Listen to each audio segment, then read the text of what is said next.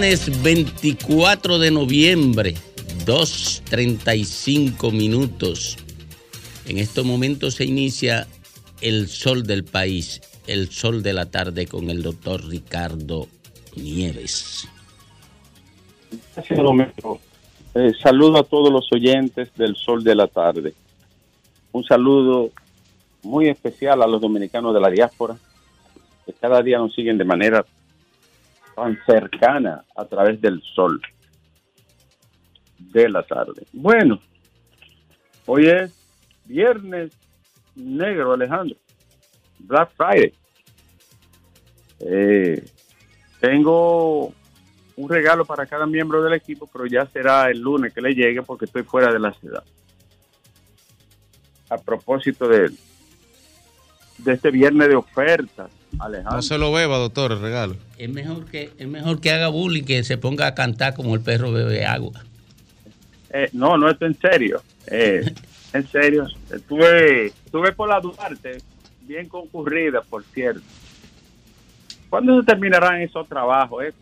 Sabía que va quedando bonito, pero eso hay que acelerarlo, porque es que esa parte de la Duarte es clave. Por ahí se hace un tapón enorme con el tema de la reubicación y el saneamiento de esas áreas, que, que va muy bien por la por la San Martín, eh, la, la, ¿cómo se llama? La París y toda esa zona ahí, la, eh, va lento, debe de ser más rápido. Alejandro, las noticias del día. Dice Felipe González, un veterano, ¿no? Amigo de la República Dominicana y es presidente del gobierno español. Dice que la comunidad internacional se aburrió con la, la crisis haitiana. Ah, entonces el, el único que no puede aburrirse es República Dominicana, ¿no? Después los demás pueden cruzarse de brazos. Yo creo que es una declaración desacertada, desafortunada. Ah, que se aburrieron, pero no se aburren de Ucrania, ni de cualquier otro país que tenga un problema. ¿eh? Entonces, de, Haití se aburrieron, menos República Dominicana. Pésimo, ¿no? Entre tanto, Tony Blair se reunió con el presidente Luis Abinader a los fines también de tratar el tema de Haití. No es del canal, el problema de Haití. Farideh Raful sigue en un vía crucis. Eh, ¿cuál, es ¿Qué número es la parada ya de este vía crucis? En fin, ¿qué es lo que va a hacer el PRD con la situación de la senaduría? Ni, primero la convierten en víctima.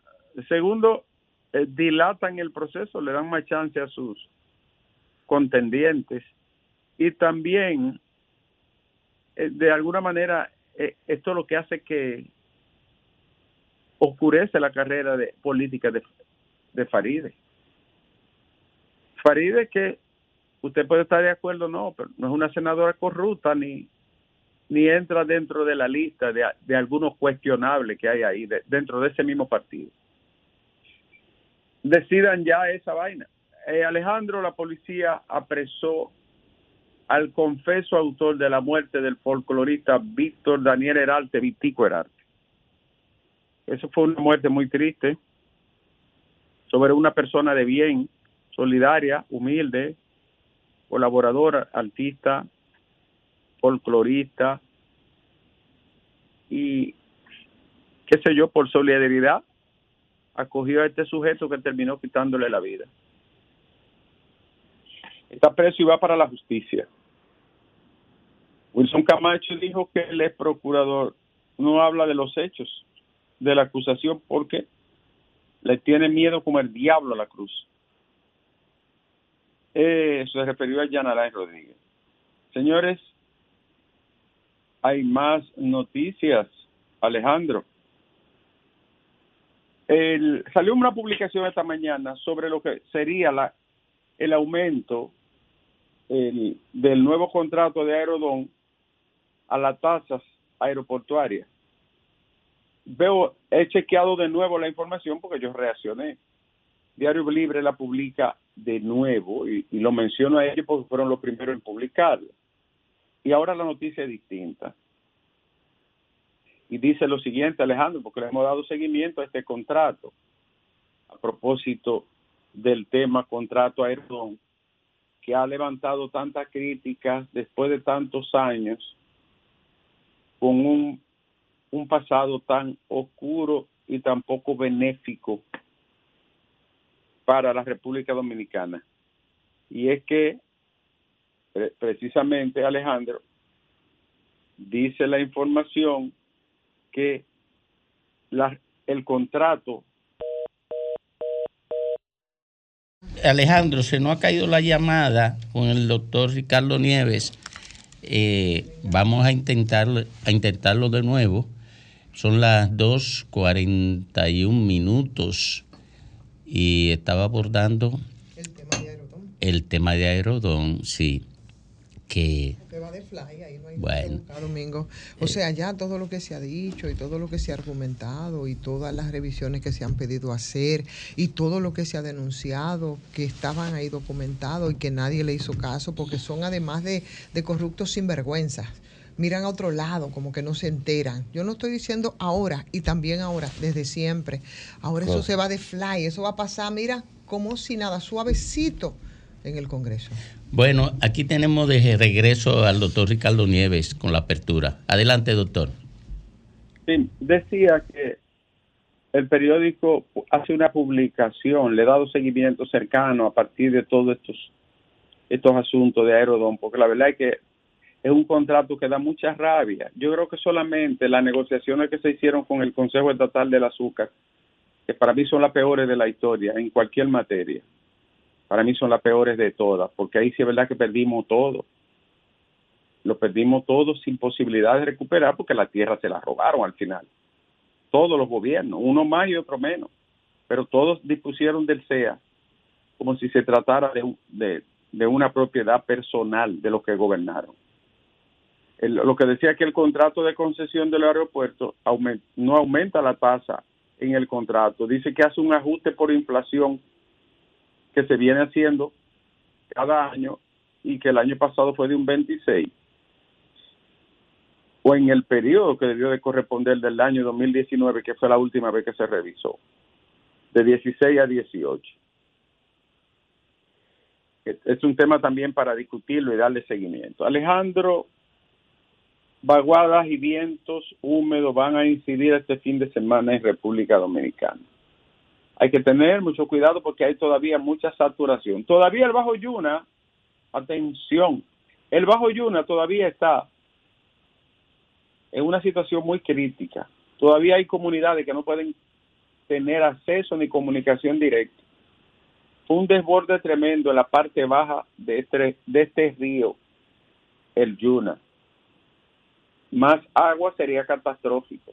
A propósito, me encontré hoy con doña, la tremenda directora de ONAME, la ingeniera Gloria Ceballos, en una actividad de una conferencia internacional sobre hidrología y los océanos, de una, una autoridad mundial que está en la República Dominicana. Eso fue en la Armada. Señores, hay más. Alejandro en Barahona se produjo otro feminicidio, suicidio. Qué pena esto. Hace días que no teníamos noticias de este tipo, que son tan lamentables. El tribunal envió a juicio de fondo al profesor John Kelly Martínez y a su sobrino por la muerte de la jovencita Esmeralda Richier en Higüey. Atención al INAVI, Víctor Castro. Eh, me, ¿Me escucha, Domingo? Sí. Sería bueno que llamen a Víctor Castro, que ha, hecho un buen trabajo en el INAVI después que llegó ahí, tanto en el equilibrio de la dieta como en la manera transparente que lo ha manejado. Pero, pero yo hablé con algunos suplidores. Tú sabes que los suplidores desde siempre se comunican con nosotros. Sí. Entonces, es que Domingo le han puesto, no es mala la idea, pero hay que sopesarla le han puesto frutas también al desayuno. Pero hay lugares, papá, que para conseguir fruta, la fruta no es tan fácil. La consume la, mayor parte de la zona este del país turística. y las frutas extranjeras son carísimas. Y la otra parte es que hay zonas que no tienen vocación, tendrían que trasladarla entonces determinado tipo de frutas que no se producen en, en áreas. Entonces, poner, agregarle fruta a, al almuerzo escolar es complicarle la vida a muchos suplidores. Ojalá que sopesen eso, Víctor. Porque le, no solo es un tema de que se decomponen y se dañan dependiendo de algunos lugares temperatura, es que le genera mucho inconveniente. Pudiera ser que se alternara. No estoy diciendo que sea mala la idea. Pero, pero por ejemplo, no, un suplidor, vamos a decir, de, de, de Higuero Hondo allá en, en, el sur, ¿dónde va a conseguir pitaya? O uno de, de, del Cibao Central, que a veces no hay por esa zona. Pitaya. Para hablar de un caso, ¿no?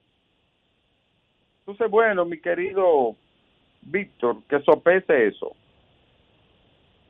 La economía de República Dominicana registró una expansión de 3.6 en el mes de octubre. Creció un poquito, ustedes saben que estuvo bien ralentizada creció. Entidades de Dajabón realizaron una concentración de reflexión ante la situación que afecta el comercio.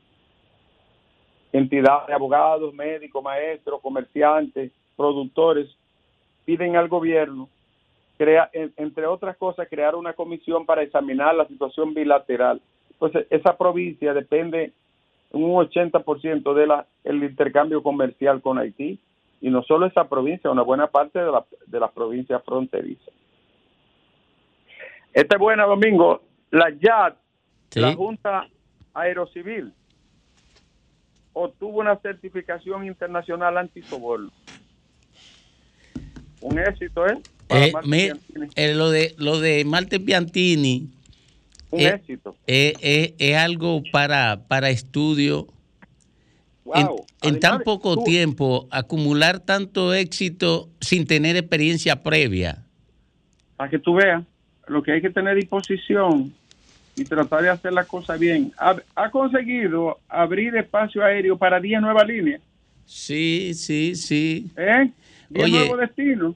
Sí, sí, sí. Y acaba de, de obtener una certificación internacional, que esto no es el que se dio allí ni aquí, no, es un organismo internacional le ha dado una certificación antisoborno.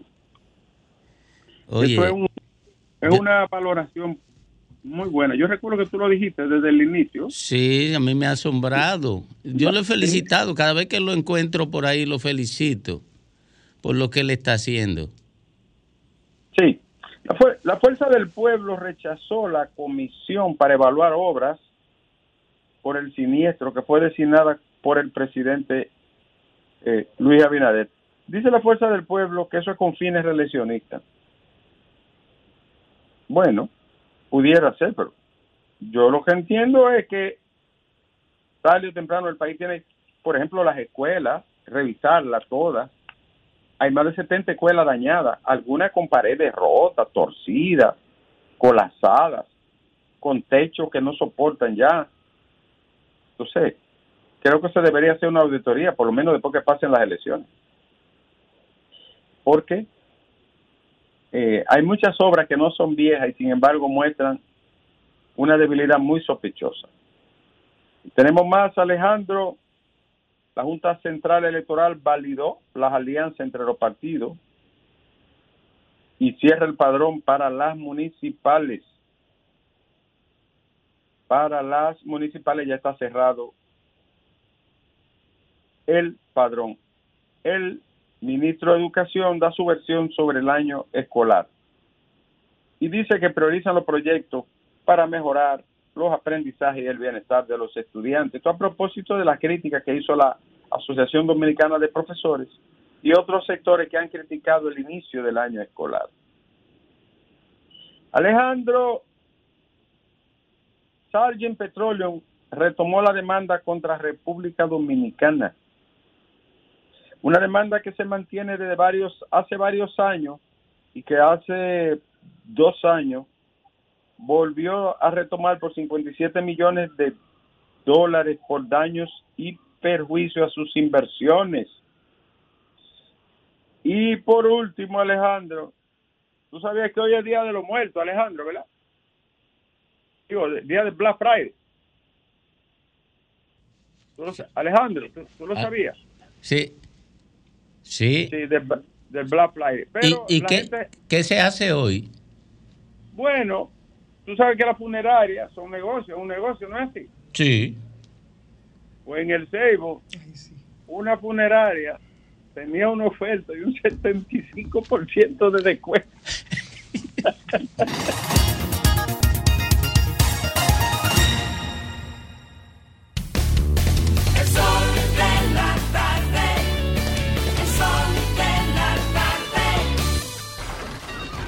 Comunícate 809-540-1065.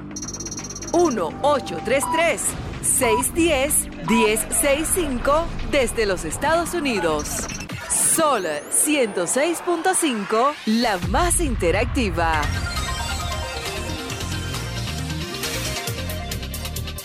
Bueno, retornamos, retornamos a los estudios de RCC Media donde se desarrolla el sol del país. Vamos a hablar con la gente, vámonos con la gente a ver qué nos, qué nos depara este viernes. Buenas tardes. Buenas, Domingo. Adelante. Y la nieve que por mi, por, por mi barrio hay una funeraria que están dando especiales de dos por uno. Pues yo los muertos y paga uno nada más. otra cosa, Domingo. ¿Sí? Lo mejor que le pueda pasar a Faride es que la saquen de ahí de esa boleta, porque Omar a cualquiera que vaya le va a dar una pela, de cazón quitado, y usted lo sabe. ¿Quién es ese, Fidel? Buenas tardes. No, no, ese no es Fidel. Adelante. Sí, bueno, sí, bueno, hermano Domingo, ¿cómo está la vida? Todo bien, todo bien.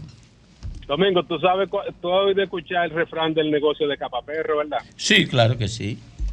Bueno, ese fue el mismo negocio que Abinader hizo con Eurodón. Porque Abinader hizo y fue a negociar y vino con la parafernalia de que me van a dar 700 millones por adelantado. Y es para meterle el cuchillo por debajo a la clase media. Ahora sale, ahora sale que él le autorizó a, Aerodón a cobrando de la cotilla lo que le van a dar ahí. Eso es un maldito abuso en este país. Y la la no puede llegar hasta, hasta límite de, de, destruir a, todo lo que se le pare por el medio. Eso es abusivo. Buenas tardes. Sí, buenas tardes. Adelante. Sí, deseo hablar en el programa. Dele, que usted está en el aire ya. Ah, perfecto. Mire, eh, yo lamento mucho eh, lo que está pasando con Faride, porque realmente ninguno de los otros candidatos a la senaduría le da ni siquiera por el tobillo a Faride. Faride es una luchadora y es una mujer honrada, decente y muy inteligente. Así es que yo quisiera que eso se sopesara por el bien del país. Gracias. Gracias a usted. Buenas tardes. Buenas tardes. Que se sopesara. Adelante. Buenas. Sí, adelante. ¿Cómo está el equipo? El equipo está bien. Eh, eh, ah. está, estamos la mitad aquí nada más. Me alegro, me alegro. ¿Saben? ¿Alguien sabe quién le habla? La ingeniera Pion. La ingeniera Pion no es. Ah, muchas gracias. Me quiero referir a lo de Faride. Señores, Faride me da mucha pena, pero mucha pena con ella. Porque es verdad lo que decía un comunicador por ahí muy famoso, que que ella no podía hacer lo que hacía antes, defender los préstamos, pero tampoco podía atacar, o sea, ella estaba en la cuerda floja. Pero ella le elijo a Moreno que lo nombren en Inaguja. ¿Qué sería lo que quería decir? Que ahí cabe toda su gente. Saludos a todos. Buenas tardes. Adelante. Adelante. Se nos fue. Pues vámonos por aquí. Adelante. Saludos, buenas. Adelante. Bendiciones para ustedes en este espacio tan importante. Amén, amén, amén.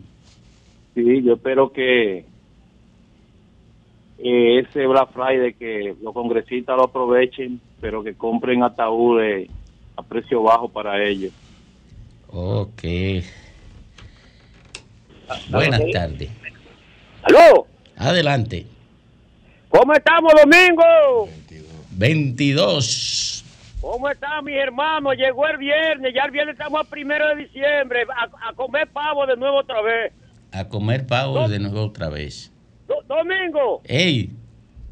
Oiga lo que le voy a decir. Yo, debe, debe yo hacerle un llamado con respeto. Siempre me he caracterizado hablando lo mejor. Yo tengo la base para hablar. En este fin de semana pasado, la lluvia que afectó al, al municipio de Jimaní y al distrito municipal de, de Limón de Jimaní. Oiga, oiga, Domingo hacerle un llamado al ministro de Agricultura que envíe sus técnicos de agricultura, de agricultura. Si existen, oye, si existen, ¿qué pasa? Los agricultores de esa comunidad de Limón de Jimaní, Domingo, da pena. Oye, yo estuve ayer de visita por ahí. Yuca ya, ya yuca, ocho y nueve meses ya para, para provecho, ya como ya para sacarla. Y el agua la negó toda. La pérdida total son millonarios lo que ha pasado en el Limón de Jimaní. Entonces, el ministro de Agricultura, la gobernadora civil de la provincia de Independencia, que tenga la amabilidad de enviar técnicos de agricultura para hacer un levantamiento, porque también ellos no fue Asua ni Bamini, ni, ni, ni, que acabó, no, vengan a Limón, que las necesidades que está viendo la comunidad de Limón. oye, oye, dime, dime, Domingo. Ya está bueno, ya. No, no, ya. es Graimer, es Graimer, que no quiere que tú hables. Ya está bueno, estamos en Navidad. Los hombres y, oye, los hombres y mujeres de Limón de Jimaní están saludando los palos, los palos de luz como si fuera su padrino. Da Eso deberían cercarlo y declarar una nueva república del sur. Buenas tardes. Domingo, buenas tardes. Buenas tardes, mi querido. Por ahí no llega el gobierno. Y Joven, ¿está por ahí? Aquí estamos. Joven, tú investigaste quién es el que está haciendo ahora la remodelación, no la remodelación, la reconstrucción del, de la pared que se cayó ahí del Gómez con 27. No. Es la misma compañía que empató la, el, el puente. Ah, no, no, no, sí, lo, lo vi. Está, la, los bordillos de separación son de pinza. Espero que no lo hagan seis veces La- como hicieron la Junta del Puente Bueno, Duarte. esperemos que no tengan No que la no Junta de la se- se separación porque gente no hacen un buen trabajo. Mi- mire, Mira, mire, no, es una buena compañía, muy buena compañía. to- tiene más de 25 años. ¿Quién, la Todos Pinza? los ingenieros me han dicho que es excelente Pinza. compañía. Sí. Pinza. Todos los ingenieros que me han dicho eso. Pero, Bueno, pero, pero, ha reparado cinco veces la Junta. Con la Junta no ha podido. Ojalá y no tenga que ir a reparar este ahora aquí tampoco. Miren, eh, el tema de las construcciones, más que la compañía, es la supervisión. ¿Y qué es lo que ocurre aquí? Que la supervisión no existe. No existe. Aquí hay, Y cerraron la oficina de eso. aquí- no, no, no, pero es que para cada obra hay que contratar una supervisión. Y la supervisión no puede ser, no puede tener colusión con eh, la ejecutora, con la que está ejecutando la- la- las obras. ¿Y qué es lo que ocurre? Que cuando media la corrupción, la supervisión está cooptada por la corrupción. Claro. Se alía al constructor. Claro, no un triángulo. Sí. Un triángulo. El funcionario, Sí. el constructor y la, Y la supervi- supervisión. y la supervisión. Ese es el tema aquí. Y la gente no lo sabe porque no tiene esos criterios. Vamos a seguir hablando con la gente. Buenas tardes. Sí, buenas. ¿Cómo te está? ¿Todo bien? Hablando de, de la supervisión de, de obras. La supervisión de obras del Estado hace tiempo que la suspendieron, porque eso era un, un canto de corrupción, muerto y de todo. Y otra cosa... yo No, pero no, yo no me refiero a eso. Ah, pues yo... Es a la supervisión, no a la supervisora. La supervisora fue un invento de Balaguer. La supervisión eh, forma parte de cualquier proceso de construcción. Y eso sirvió nada más para corrupción también. Mire, No, eh, pero que eso no era-. Supervisora. Eso es otra cosa. hacerle- yo quiero hacerle un llamado a No, pues a. que por favor no permita que caiga una gota más de agua. Que Abinader es el culpable de todo eso. Pero ¿y qué es lo que le pasa a Abinader? Buenas tardes. Buena pregunta. Adelante. Buenas tardes, buenas tardes, Domingo. ¿Cómo están, equipo? Todo bien. Oye, Domingo, Sí. Salió, salió mal de hoy porque tiene el contrato de Obregón y salió corriendo por no leerlo. Domingo, la verdad que este es un ¿Quién? presidente. ¿Quién? Nieves salió corriendo por no leer la cláusula. No, le- el le- lo tiene. Nieves lo tiene todo. Sí, pero, eh, oye, Domingo, salió corriendo hoy por no, por no darlo, por no Pero, leerlo. pero no lee el cual cláusula.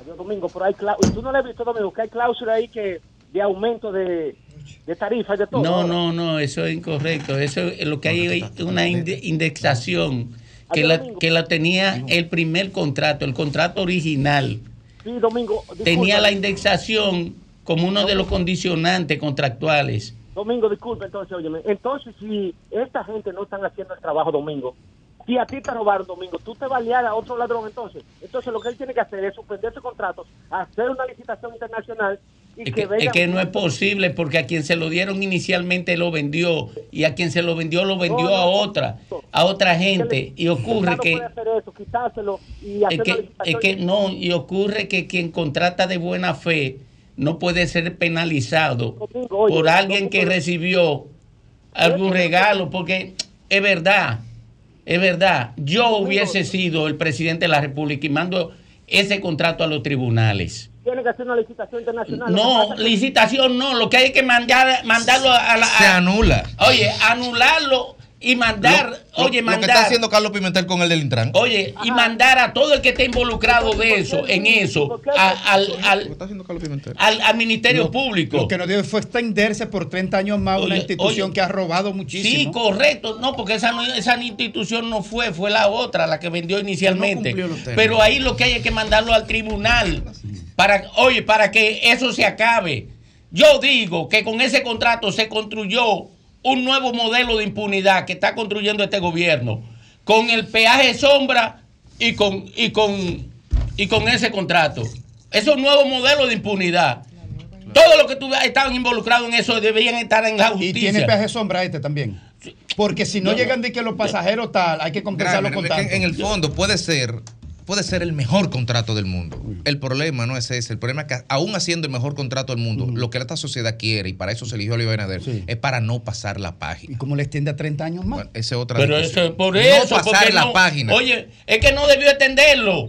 Lo que debió fue extender el brazo del gobierno hasta el Ministerio Público.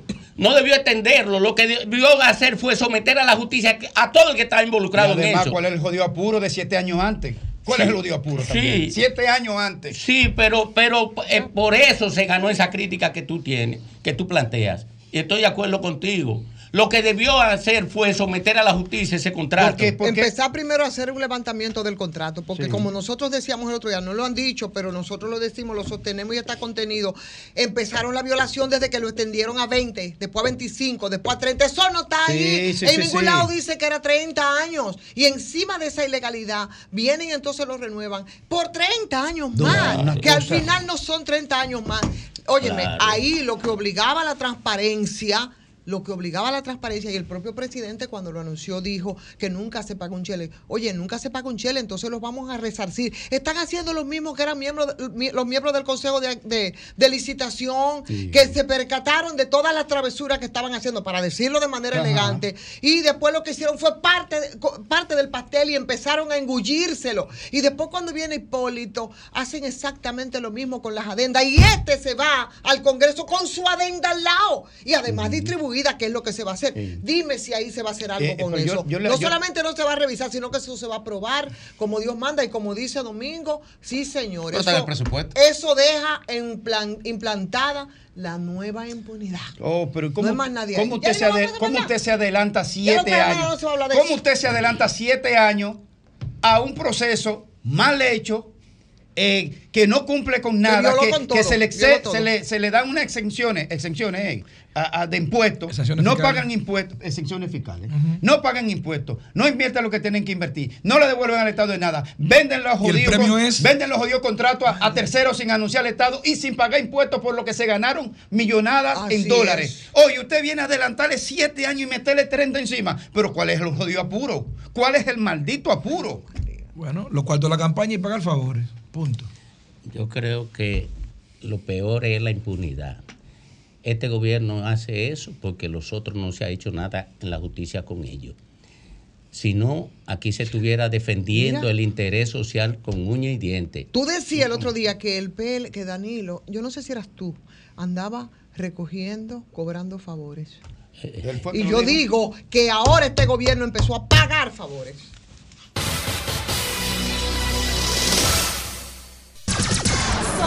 106.5. Bueno, son las 3, 12 minutos aquí en el sol del país, en el sol de la tarde. Domingo, tenemos una denuncia. Ahí tiene la producción el video, que ojalá que lo pueda colocar para que los oyentes. Ah, mire, aquí Y está. los televidentes. Sí, los televidentes también puedan ver qué está pasando. Eso es en el municipio de Cambita Garavitos de la provincia de San Cristóbal. Esto es, bueno, la denuncia es que la policía está cometiendo todo tipo de abuso contra la población civil. Miren cómo están, todo eso que se ve de- detrás de una cola de, de militares, que ellos supuestamente están buscando un narco, un, nar- un narquito de eso, ¿verdad? De los pueblos, que primero tuvieron por muchos años en contubernio con, con- con ellos mismos, entonces ahora lo andan buscando. Y, exactamente, entonces ahora tienen unos tres o cuatro días, todos los días, inclusive el ex síndico en el día de ayer me dice que lo apresaron, que lo, que lo, que lo, lo, lo- lo humillaron prácticamente. Y no importa que, que vaya el ex síndico, y no importa que vaya el síndico actual, bueno, se llama Cristino Lorenzo, que fue también ultrajado. Ah, en. Eso en Cambita, Ah, sí, exactamente. Pero el, el hecho es que la policía está abusando de una manera no adecuada, porque todos estamos de acuerdo con que hay que patrullar, A- que hay que cuidar. Averíguate, averíguate la jara si el comandante designado es nuevo. Sí, claro que nuevecito. Él- ti- ah, tiene una semana, tiene una Mira- semana. Mira, mira cuál es la dinámica Pero- de los comandantes ajá. nuevos. La dinámica de los comandantes nuevos es llamar a su despacho a, a- al de la iglesia. A lo que saben la cosita No, también. no, no. Primero di que, di que, que él va a comenzar a trabajar con los comunitarios. Por Sí. ahí que arranca. Y después, ¿verdad? Le, le dan el informe completo donde que está todos los puntos de, de droga y todo lo que, el que la maneja y todas esas cosas. Y después comienza di que, a darle respuesta a la sociedad de que, que comenzó a controlar. Pero ellos comienzan a controlar es para comenzar a controlar el negocio. No hay manera de que un comandante de policía en un pueblo no sepa dónde está cada punto de droga y quién lo administra. Grave, porque el supuesto narco que ellos andan buscando se- estaba encerrado en una casa rodeado por militares, por policía, por armas largas, y se fue, se desapareció auto, por arte de magia. Se Me figureó. Me, imagino que será mago que hizo un, un acto como Houdini y se desapareció. Como Figueroa, Entonces, sí. Como Figueroa, más o menos como Figueroa. No, no, como, como, como el de Quirinito. Sí, entonces el llamado No, es a la Policía Nacional, ojalá que tanto la comandancia de San Cristóbal como la comandancia de Cambita puedan dar una explicación de qué es lo que está pasando y por qué hay que atropellar a la población civil para hacer su trabajo. Eso es totalmente innecesario. Por cierto, enganchándolo ahí mismo, eh, se apresó al ciudadano que al ciudadano haitiano que mató a Vitico Herarte, un joven, un joven de apenas 22 años. Eh, fue apresado y está ya en manos de, del Que procedimiento. estaba prófugo, se sabía. Pró- prófugo, Sí. pero en el, en el mercado. de- Claro. de- de- de no, ahí lo que quiero decir que, que se- se- se- desde el mismo momento ya se tenía como sospechoso Ajá. y estaba prófugo. Exacto, entonces, muy bien por la policía, pero yo tengo algo que preguntarle al ex jefe de la policía, Alberto Ten. Cuando un jefe de la policía va a un territorio por algo que pasó en materia criminal, no se puede quedar sin resolver, porque ponen entredicho su capacidad primero y la institución. ¿Qué tiene que decir la policía a la muerte de la- del abogado asesinado Basilio? su casa, leyendo. Que fue ejecutado por un acto de sicariato en el frente de su casa, una zona donde, como es Santiago, en ese sector, donde lo más que hay es cámara de vigilancia por todos los lados. Una- un asunto, una ejecución. La policía jamás ha hablado de eso y Alberto Ten, que era el jefe de la policía hasta el otro día, fue personalmente a Santiago y no pasó nada.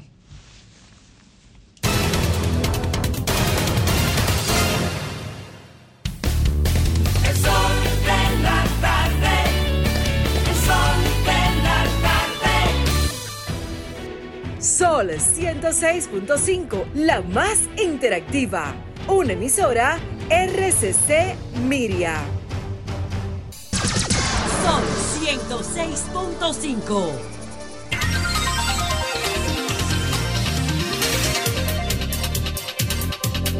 Tornamos al sol de la tarde, al sol del país, a las 3.20 minutos. ¿Qué puede hacer Tony Blair por, por la crisis haitiana o la crisis entre el Estado Dominicano y Haití? Porque no puedo decir ni siquiera el Estado haitiano, porque es una caricatura. Porque Reino Unido siempre ha estado ajeno a esa crisis. Podría ser un francés, pero los franceses sí tienen... Hay, hay un, hay un análisis profundo, eh, eh, digamos hasta metafísico si quiere, que, que, que es la nada. Si la nada se puede nombrar por ser nada. Entonces, yo creo que Tony Blair no podrá hacer nada, a menos que lo que él tenga sean proyectos económicos dentro de Haití. Y se le va a complicar demasiado si son proyectos económicos, porque Haití no tiene manera de que nadie entre a hacer otra cosa que no sea ponerse en riesgo. O sea, algo de, a- Tony Blair anda detrás de algo y no, y no son bondades, seguro, eso tú lo puedes asegurar. ¿Qué hace ese inglés y que tratando de Quizás- bregar? Es más, nadie que hable de Haití sin decir cuánto va a poner en la mesa para los problemas. Mira, de lo primero es que son dos titulares o dos informaciones o dos protagonistas en, en el mismo día. Eso no es casualidad. Tú tienes a Felipe González en la portada del Listín Diario y tú tienes a Tony Blair en una foto con Abinader. Ahora, recordemos, puede parecer nimio, pero Felipe González es dominicano para los fines jurídicos. Él, él- él tiene calidad para hablar.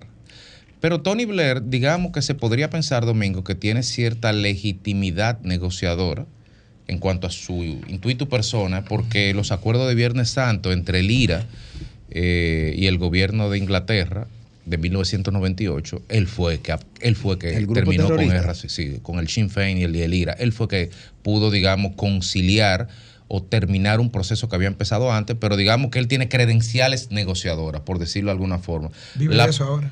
él vive de eso. Entonces, pero ahora la pregunta es, ¿en calidad de qué lo está haciendo y quién lo invitó?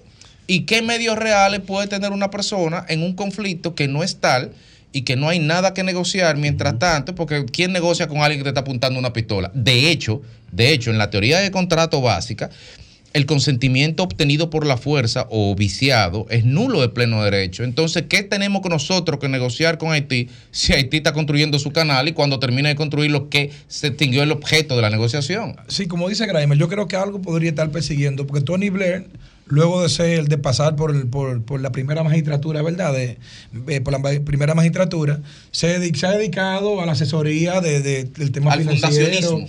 Sí, del tema financiero, del tema también energético. Entonces habría que ver Lo que factura. qué, qué- lo que factura. Y también, tú sabes, metiendo siempre su cuchara en Medio Oriente, aunque sea a nivel de, de asesoría. Entonces yo creo que podría andar mucho con algún tipo de compañía que esté asesorando o algo de estos que andan asaltando a Haití, porque uno no lo duda. Sí, pero, pero se filtró Todo- la todos los información. negocios con Haití siempre son para asaltar ese pobre pueblo. Se filtró la información de que el presidente, el primer ministro Henry, se vio con Tony Blair en un evento internacional.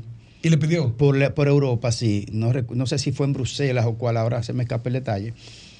Eh, y, y- y como que le pidió que si podía intervenir en el proceso. Ahora, te voy a hacer una pregunta, Grimer, con el mayor respeto a Tony Blair, si es que lo tiene, después de lo que hizo en Irak junto con Bush y Aznar. Si, si le queda algo de respeto, eh, con ese respeto yo me pregunto, ¿Tony Blair tiene más legitimidad, credibilidad que un organismo que no la tiene tampoco como la OEA? Yo creo que no. No, imposible. Yo creo que no. La, la OEA es un organismo multila- multilateral, Por- por- internacional, sujeto a derecho Aunque tú la internacional critiques, tienes que respetarlo. Puede ser todo lo criticable, pero tiene 60 años. Además- Ahora, además la tengo- OEA, tengo- la OEA que sí tiene mandato, legitimidad y presupuesto, vino a esta isla. Vino aquí, no recibieron evaluó una parte y los señores de aquel lado, No que no le puedo recibieron. llamar Estado, no lo recibieron. Entonces, si, el, si aquella pantomima del Estado haitiano, encabezada por ese fantoche de Ariel Henry, y los secuaces que mataron a- al, al presidente, si ellos no recibieron a la OEA, ¿cómo que dicen por allá? Por, por, por la, por la- con, con timá. No, no hay que recibir pero, a este señor. Pero eh, Ariel Henry, con su permanencia en el poder, sin Congreso, sin justicia, sin nada Y que. sin elecciones a la vista. Sin elecciones ni nada, ni tiene sistema electoral ni tiene nada, y se mantiene en el poder con esas bandas tan criminales. Quiere decir que él Bueno, tiene que estar vinculado al sistema. tiene contubernio, Al sistema de, de la violencia que generan las bandas. Pero además.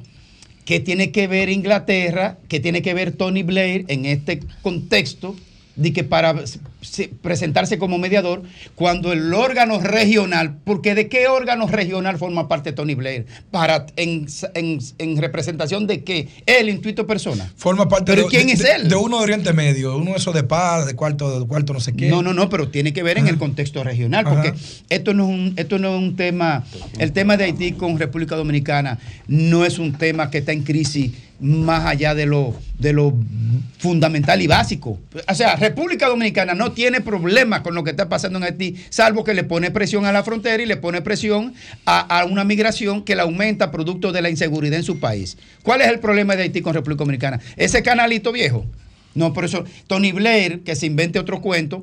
Y lo peor de todo es que nuestros presidentes se prestan a, a cualquier cosa. Quien tiene que tomar partido en este asunto es Francia. ¿Por qué Francia? Porque Francia fue la madre patria o es la madre patria de, de Haití y que no solamente que la madre patria, es que después todavía para poder reconocerle la independencia a Haití en 1804, tuvieron que pagarle todo el dinero del mundo más uno que nosotros, inclusive los dominicanos, cuando tuvimos también bajo el yugo haitiano, también ayudamos a ese desastre, a, empobrecernos más con todo lo que se ganaba en esta, esta tierra virgen, en la madera, el, el- el oro, con todo prácticamente, para pagarle esa deuda a Francia que dejó ese país quebrado. Ustedes deberían, Francia, deberían ir a ese país a ayudarlo y, y no es Tony Blair que seguro que va a cobrar. Tony Blair no hace nada gratis. Tony Blair vive de eso, para que ustedes sepan. ustedes que tienen que ayudar. Óyeme, el mundo está harto de Haití ya. Lo- de hecho, lo, di- lo dijo en, en un- de una manera u otra, lo está diciendo Felipe González.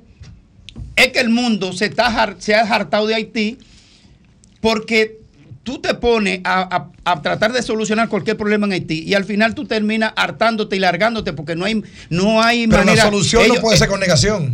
Pero, pero ¿cuál es la positividad? Pero te repito, tú no puedes hacer. Dámele no- tiempo tú a no- eso. Tú no, puedes, tú no puedes hacer una negociación con una negación previa, porque tú, antes de yo- comenzar, te jodiste. No, yo estoy ya. hablando del punto Tú no de- vas a negociar no, yo nada, yo- no, yo ni tendrás ningún resultado. Yo, le- yo no soy negociador del proceso. Si yo tú fuera negociador del proceso, yo tuviera que a tener ese comportamiento. Yo le estoy explicando a la población que nos oye cuál es la razón de que el, gran parte del mundo le está dando la espalda a Haití porque se está hartando de eso. Y Haití vive con un comportamiento en la diplomacia internacional como que el mundo Bueno, le debe algo a ellos. yo- yo no- de eso de Francia hace yo- 220 yo- años, yo estoy no- harto de decirlo. Yo no creo, yo no, No, no, no, creo. no, Graeme, Graeme, Espérate, Graeme, espérate. La verdad que eso tiene un Yo no creo, claro. Y No. perdóname, yo no quiero ni siquiera intervenir. Bueno, déjame llamar yo a, a, lo- a los, a los manipuladores de lo que Yo le voy a decir que no te ataquen hoy. No, no, dale. no, no me Por importa, favor. porque yo he creído en lo que creo y, y lo que yo pienso, yo lo digo. No importa que los buscadores de like y esos manipuladores perversos que conocen la realidad y que manipulan a gente ¿Y quién, que está- no, que quién no. están aquí de Ah, eso? ¿Aquí hay alguno? No, no, Ah. no, no, no. No, lo que le escriben a ella en las no redes sociales. nosotros, Ah, ¿Qué pasa? ah, eso. Absolutamente. Solo que vos no no, pero ni, pero ni siquiera es lo que me preocupa. A mí lo que me preocupa es cómo se manipula a un grupo de incautos y de gente en lo No, que sí. se monta y se han montado también. Siempre es los políticos irresponsables que nunca han hecho lo que se tiene que hacer. Como los para- haitianos, por Para ejemplo. nosotros, políticos, estoy hablando. Por los estoy- políticos haitianos me Pero refiero. no me empiece a incidentar porque me sacas de contexto. Es más, me voy a callar, no voy a hablar. No, No, pero no, no, no, viernes. porque tú No, a propósito, tú me- yo, yo quiero explicar. No, no, por eso mismo. Explícalo, Ivonne, viernes. explícalo, explícalo. Tú le No te das debo su- contar de Grime. Tú Yo te- yo te escucho. Yo- le das su yo te quiero escuchar. continúa. Yo te ¿Dónde- quiero escuchar. ¿Dónde está la diferencia de lo último que yo dije? Que yo estoy diciendo que el mundo se está hartando de Haití porque Haití vive con una alegoría eh, permanente. Si- Sin retorno en el mundo Y entero. yo te estoy y llegó otro y es incidentador ahí. también ahora Un asumí unas posiciones también respecto a Haití que tampoco lo entiendo. Tú mismo. Pero que el mundo Juan. se está Sí. hartando Tú de mismo, Haití. Tú todo, mismo. todo el mundo es responsable del problema haitiano, menos los El haitianos. culpable de eso es Luis Abinader. a Juan Porque ha he hecho un muro de dos metros, debería hacerlo de cinco metros, ven, cobarde, siéntate ahí. el. Óyeme, Juan TH, cobarde. No, Haciendo que como Grimer piensa que los haitianos son los responsables de su desgracia. No, el No, es un pueblo abusado, eso es innecesario. sí, eso es pero innecesario. pero para la vida entera. Es un pueblo, claro. ¿Pero por qué? ¿Por nosotros? No, por, Ah, el- por los propios y políticos. por los políticos de ¿Eh? por su propio gobernante. ¿Y esta, y esta tipa? Ah. Oh. ¿Y esta tipa? Bébete el café y no. No, ella dijo, Esta ella te tipa hizo no, una, doña tipa. Te hizo Doña una Tipa. acusación formal Doña que Tipa. tú has cambiado tu posición frente a Haití Como yo la cambié. y que ella no la entiende. No, porque Haití cambió su posición frente a nosotros. Ya, ya. Tengo semanas diciéndolo, TH. ¿Cómo Ya. la cambió? Ay, Claro, ya eso, ¿verdad? Ay. Sí, sí, pero No, ¿cómo? pero dilo. No, yo no tengo ninguna. Yo tengo xeno- xenofobia, ni tengo nada en contra de los haitianos. Ahora, yo tengo una posición respecto a los haitianos con relación a la coyuntura actual. Ah, bueno, estamos No. hablando de la Ok, la coyuntura actual. Pero estamos hablando Entonces- problema entonces- coyuntural, claro. Es Bueno, otra cosa. entonces yo, frente a ese problema, yo soy, antes que todo soy dominicano. Defiendo mi dominicanidad, mi nacionalidad, no la haitiana. Si yo tengo que decidir entre Haití y la República Dominicana, siempre voy a decidir por la República Dominicana. Igual cuando, cuando aquí Cuba y República Dominicana se enfrentaban en, en lo normal, en los juegos de béisbol, yo siempre estuve con el equipo dominicano. Por mucho que quieran los cubanos, yo soy dominicano antes que cubano. Por cierto, yo, Ricardo Nieves, Domingo Páez, Domingo Páez no, ese farsante no fue. Eh, estábamos ¿Y la- Nieves fue? Sí. Ricardo estaba en la Armada, Ah, pero que yo no podía, yo no podía. ¿por qué no? Oh, mi querido, que no me daba tiempo con el lío que hay ahí. Con el lío que hay ahí, yo no podía estar aquí a las dos y media. Sí, porque claro que esa- sí, claro, claro que, que no, porque claro era un sí. asunto pautado Bueno, para las 12. la cosa es día. que ahí había un- una actividad muy importante y única, porque aquí en el país está el representante mundial de la Armada en materia de hidrografía. Sí, estuvieron que ofreció, aquí. que Aquí tuvo un capitán de navío anunciándolo, sí. Que ofreció una conferencia magistral muy, muy bien. Fue una actividad muy hermosa.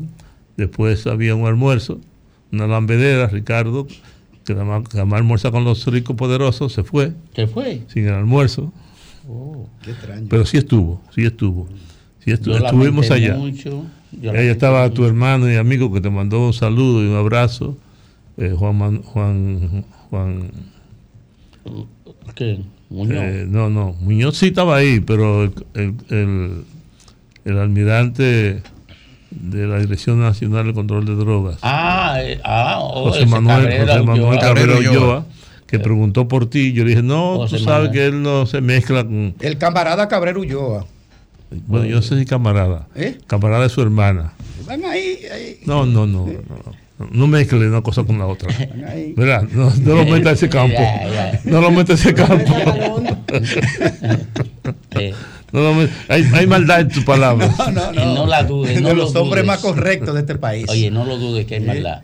Los hombres No, correctos pero de yo este lamento, país. yo debía estar ahí porque yo soy parte de ese equipo de comunicadores No, pero estuvo muy bien. que Eh, se eh, formó en la Casa Vieja inicialmente, porque ahí fue que nosotros nos hicimos hermanos, tú y Ricardo y yo.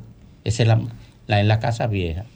Eh, y otros, un, un inefable llamado Miguel Medina, pero ya ese fue... Está aburguesado, está muy abu- muy aburguesado. Miguel- Miguel Miguelito Medina. andaba hasta con su hijo. Ah, ah, que sí, es yo- periodista también ahora. Sí, eh, yo, yo quiero mucho. Ángel Miguel. Ángel Miguel, lo quiero mucho. La verdad que la Que cantidad se de está- personas que llevó Juan de la manita a, a la radio aquí Sí, No, porque Juan es una institución. fueron no pero que pero además que llevó de la mano y que introdujo y Pero que- claro que el tiempo le ha rendido a TH. es que esa gente incluso que tienen mira el trago de café Mira, hoy es viernes, Juan, antes de irte, ¿qué canción tú recomendarías para el Ya yo cierre de tengo este la viernes? mía hoy para pedir la mía ¿Qué Yo canción tú mía. recomendarías para el cierre de este programa de hoy? ¿Qué canción? Hoy viernes. Ya. Balada, de, to- balada, de Balada del otoño. Balada de otoño. Joan Manuel Serrano. Bueno. Eh, Qué fue malo este. eh, eh, Juan- Ay, por favor. Oye, Dame el favor. Ese Juan- tostado y Juan- molido en la Juan- sierra Juan de Barahona. Me enseñó, me enseñó a apreciar la música buena. No fue Nieve, fue Juan TH. y yo enseñé a Juan El ¿Tú programa fuiste más que enseñaste a Juan? No. y yo enseñé a Juan No. El, el programa más completo de música de la República Dominicana, el de Juan TH. Sí, Las señor. favoritas, sin Eh, duda. eh, Y lo que es peor, ese programa no lo patrocina nadie. no relajes. ¿Eh? De No tu Por programa. amor al arte. no- sí, no tiene, no tiene anuncio del gobierno. Porque este gobierno no cree la cultura. Pero los bancos te apoyarían. eso. No, pero tampoco aquí, aquí, aquí la cultura. El Banco Popular apoya mucho la cultura. Claro. Pero a ti, a ti no, ¿por qué? Déjame. Cuidado no, si es por ti. No, yo tengo buena relación en el Banco Popular. Sí, tú eres amigo de... de, De Hochi. De Hochi. sí. Sí. Pero ¿por qué, ¿por qué será? Bueno, es que aquí no... Pero apro- además, mu- muchos bancos en el rescate de la buena música han hecho aportes interesantes e importantes. sí, Lo el han B- hecho. El BHD Claro que sí. es un, banco Bah, que... Pero yo... Sí, sí, Josefina Navarro. sí, mi amiga. Amiga tuya también. Bueno, Bueno. Eh, bueno. ya vino este hombre a Compa- pelear. mi compañera del periódico El Sol. Oye, que ya vino, pero fuiste Óyeme, tú que lo llamaste. periódico El Sol del 88. Oye, a, a dejar su veneno aquí en Oye, la pero lo llama, lo sienta, le dan café. Oye, oye, Eh, oye. Critica el café. Oye, Critica el café. él pelea, eh, Tostado y molido. Tostado y molido en, mil, en, el, do- no- en el 2017. Óyeme, no. Yo no sé cómo. Ahí va cayéndose a galleta el mismo. Yo no Sí. Yo, yo, yo no sé cómo un hombre de tan mala pulga como No le- tampoco devolvió, puede hacer de que puede hacer una, eh, un, programazo como la favorita. Porque un tigre que, que, Sí, que- Él se pone Como que no se parece a él. Óyeme, No, pero, no, pero yo- óyeme, yo le digo que yo le enseñé a él porque deja- y se me fue. Porque, incómodo, porque porque- las favoritas vienen después del sábado internacional que se hacía aquí en Radio Comercial y que hacía eh, la infracrita aquí presente. Mm. Eso era los sábados de 8 a 12 del mediodía, sábado internacional. Y eso era la música por años, por años, por muchos años. ¿no? Y entonces fue después de ahí, por eso yo le dije, yo No. te enseñé a ti oír y, y- y carece y, y- Oye. y, y- y tiene tan poca humildad que ni lo reconoce. Se parece uno que anda lo foqueando por ahí.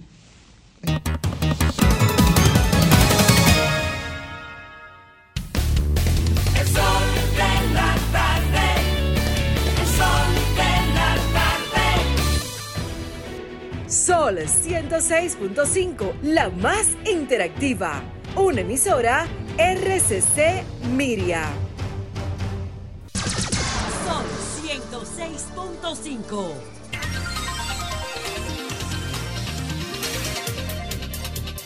A las 3.43 minutos de este viernes 24 de noviembre, aquí en el sol del país, la reina del sol. Ivonne Ferreras. Gracias Domingo. Bueno, buenas tardes, muy buenas tardes en este viernes a toda la República Dominicana. Yo estuve ayer con las verdaderas reinas. Cuando salí de aquí de la emisora, me había invitado mi hija a una actividad que había en el Centro de eh, Cultural España, ahí en la, en la zona colonial. ¿Y qué era la actividad? Bueno, había un acto de lectura de poesía. ¿Quiénes eran las, las protagonistas de esto? ¿Y quién organizaba esto? Lo organizaba el Centro de Atención a las Mujeres Víctimas de Violencia. Y desde ese género tan sublime que es la poesía, mujeres intervenidas estaban contando sus historias. Y esas historias, eh, con seudónimos algunos, muchas presentes, tuve el honor de poner mi voz para contar una de esas historias de estas mujeres que fueron capaces de, primero, identificar el tema de la violencia, que las lleva en muchos casos a la muerte. Después, poder sacudirse en el entendimiento del problema y entonces hacer la denuncia. Y una vez hecha la denuncia, estaba con ese grupo de mujeres que es el Centro de Información, que es una dependencia de la Procuraduría General de la República, donde entonces son intervenidas por un grupo de terapias que a la cabeza de Solange Alvarado, Tairi Calderón, que es mi hija, que es parte de las terapeutas, y un grupo de operadoras que hacen un trabajo extraordinario. La verdad que fue conmovedor. Conmovedor ver a estas mujeres, muchas con, con limitaciones incluso en términos de la formación académica, pero fueron desde el alma capaces de, con expresiones poéticas, relatar y narrar todo lo que ha sido ese periplo. eh, eh, de la violencia que aquí se ejerce de manera increíble por muchas razones que desde hoy y hasta mañana y probablemente durante todo el fin de semana, a propósito de que hoy es 24 de noviembre, mañana 25 de noviembre, declarado eh, Día de la No Violencia contra la Mujer. Y la verdad yo digo, yo dije, es, un ejercicio en pequeño que nos muestra cuál es la realidad de, de- de la situación de muchas mujeres en el país. Y ver a estas, a estas damas rescatar los pedazos que, eh, poder unir todos los pedazos que producto de esa violencia eh, tuvi- estuvieron en la capacidad y con la ayuda de ese grupo de profesionales, de verdad, para mí son de las cosas que yo pienso que hay que hacer. Y eso me remontaba a un, un ejercicio que a partir de las preocupaciones me llevó desde... mm, desde el periódico Siete Días, como trabajo también de investigación, a tratar de contabilizar las víctimas colaterales de esos feminicidios. Y en ese proceso pude conversar y tener el testimonio de dos, de, dos muchachos que fueron, estuvieron presentes en el momento en el que su padre mató a su madre. Uno de estos casos, ese, ese joven tenía apenas nueve años y vio cuando se ejerció ese nivel de violencia que llevó a la muerte a su madre, que después entonces fue preso y, por supuesto, rescatado por gente que desde la humanidad y el deseo de ayudar, simplemente acogieron a este muchacho que después, cuando tuvo la mayoría de edad, terminó muerto precisamente por una sobredosis, porque no pudo con la carga emocional que implicó estar ahí. Lo propio fue el, periplo contado por otra joven que también en circunstancias parecidas, con sus hermanitas, tres, eran cuatro, y desde un cuarto, desde una habitación, fueron prácticamente testigos de cómo a su madre embarazada, violada, asesinada posteriormente, y luego entonces desarraigadas de su familia, eh, pasó todas las peripecias del mundo. ¿Y por qué yo digo esto? Porque eso me llevó entonces a hacer contacto con muchas de las autoridades en ese momento, a partir de las estadísticas que nosotros deberíamos tener, de cuáles son esos hijos olvidados del feminicidio, que son los potenciales feminicidas violentos, delincuentes, incluso esos mismos a los que con una ligereza y con mucha alegría se dice en las calles, denle para abajo. Y detrás de cada uno de esos muchachos probablemente hay una historia que esté vinculada a esa violencia de a esa violencia que se ejerce, se dice violencia de género, violencia intrafamiliar. Y traigo esto a colación por lo conmovedor que fue el caso de esas mujeres sin la intervención, solo en este caso con la terapia, con la, con la, con la denuncia, que no es lo que, ti- lo que pueden hacer la mayoría de las mujeres. Y hoy, Hoy, precisamente, 24 de noviembre, nosotros nos destapamos con un caso más, un feminicidio, un suicidio, además, que es lo que casi siempre ocurre en Barahona. Y hoy entonces hacemos una contabilización mayor, que es lo que se ha hecho durante todo este tiempo con la violencia contra las mujeres, contra, con la violencia contra las niñas, que es una violación a los derechos humanos más extendida en todo el mundo. Y por lo que este 25 de noviembre, la voz con la firmeza para defender los derechos de las mujeres y para pedir y para exigir que se cumpla precisamente con todo lo que, con las leyes, que se implementen las políticas públicas, que nosotros contemos menos y que empecemos a, a implementar políticas públicas, menos protagonismo, menos protagonismo, que es lo que ocurre cada 25 de noviembre, cada 8 de marzo. Mientras tanto, las el, el lugar que nosotros ocupamos solamente en la región, en América Latina, de mujeres muertas a manos de sus parejas o de sus exparejas, está muy por encima de la mayoría de los, de los países de la región. De acuerdo al Observatorio de, de Igualdad de Género de América Latina, de la CEPAL, nosotros estamos en el segundo lugar y ya ahora a noviembre de este año, nosotros estamos rondando las 60 mujeres muertas a manos de su pareja. En los últimos cinco años, nosotros estamos cerca de las mil mujeres muertas a manos de su pareja. Sin embargo, sigue la ausencia de políticas públicas siquiera para contabilizar ¿Cuántos niños son huérfanos de esa situación, de esos feminicidios, potenciales agresores después por los organismos aquí que deberían de dar seguimiento? No tienen ni idea de cuántos son. Y yo creo que eso es una muy buena forma, y mucho menos pensar que esos muchachos o esas muchachas pueden ser intervenidas psicológicamente. Entonces, vamos a contar menos, vamos a hacer menos estadísticas y de una vez y por todas, señores, vamos a empezar a preocuparnos y, por supuesto, aplicar verdaderas políticas públicas para frenar el aumento de mujeres muertas a manos de sus parejas y de sus exparejas.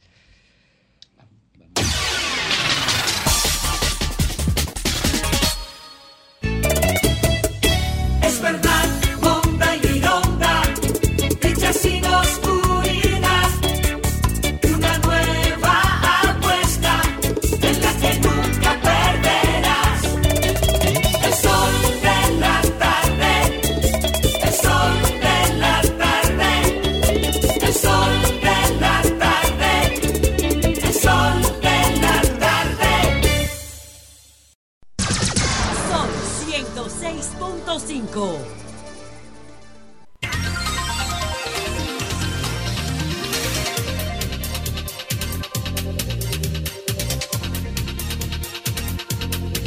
Tornamos retornamos al sol del país a las 3.51 minutos. Ayer, me parece que fue ayer, ayer el doctor Federico Jovine eh, introdujo un elemento interesante sobre las consecuencias que podrían potencialmente derivarse de la anulación de la licitación del el control semafórico, ¿verdad? Eh, en el Gran Santo Domingo y planteó eh, eh, la posibilidad de, de conseguir la opinión de Julibelis Wanderpool, que es especialista en el tema de derecho administrativo.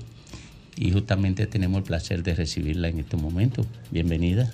Muy buenas tardes, gracias Domingo y qué placer estar aquí con este, con este equipo. Ivonne, gracias, Federico, mi hermano Félix y Graimer.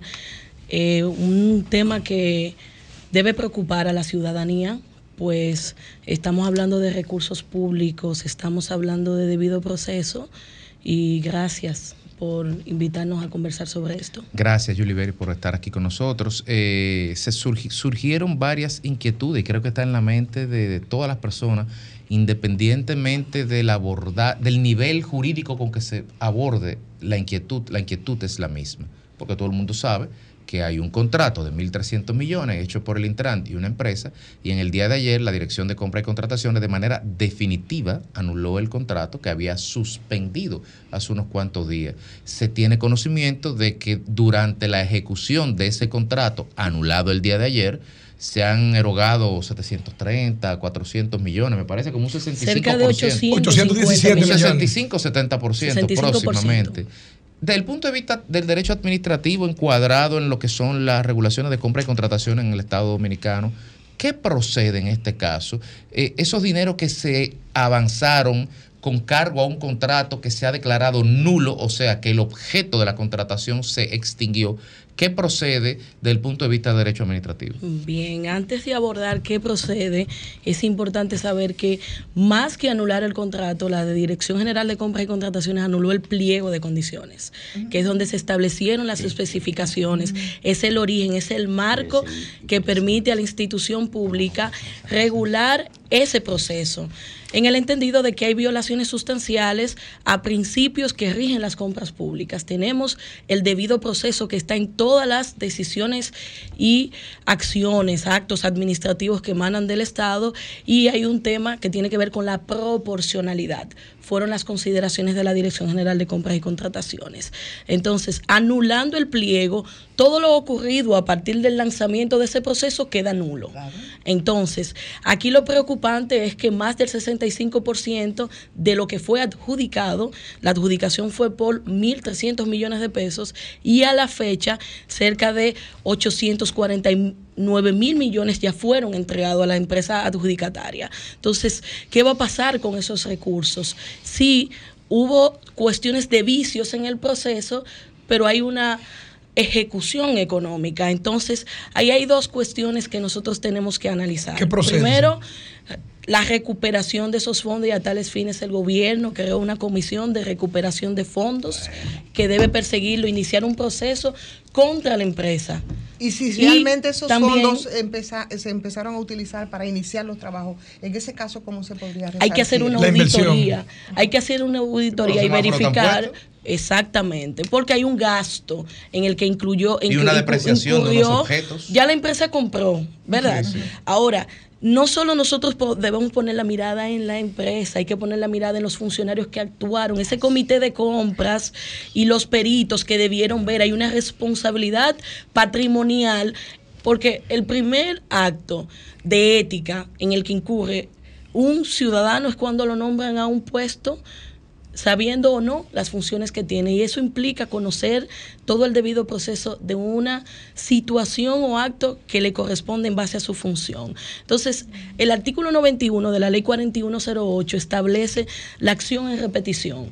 Y eso sí, es muy simple, que si el Estado perdiera dinero o por la negligencia, por la falta u omisión de un funcionario público, puede perseguir esos recursos que haya perdido en esos eh, servidores ¿Y públicos quién que sería, estaban quién, llamados quién sería entonces en este caso el, el responsable dentro del Intran?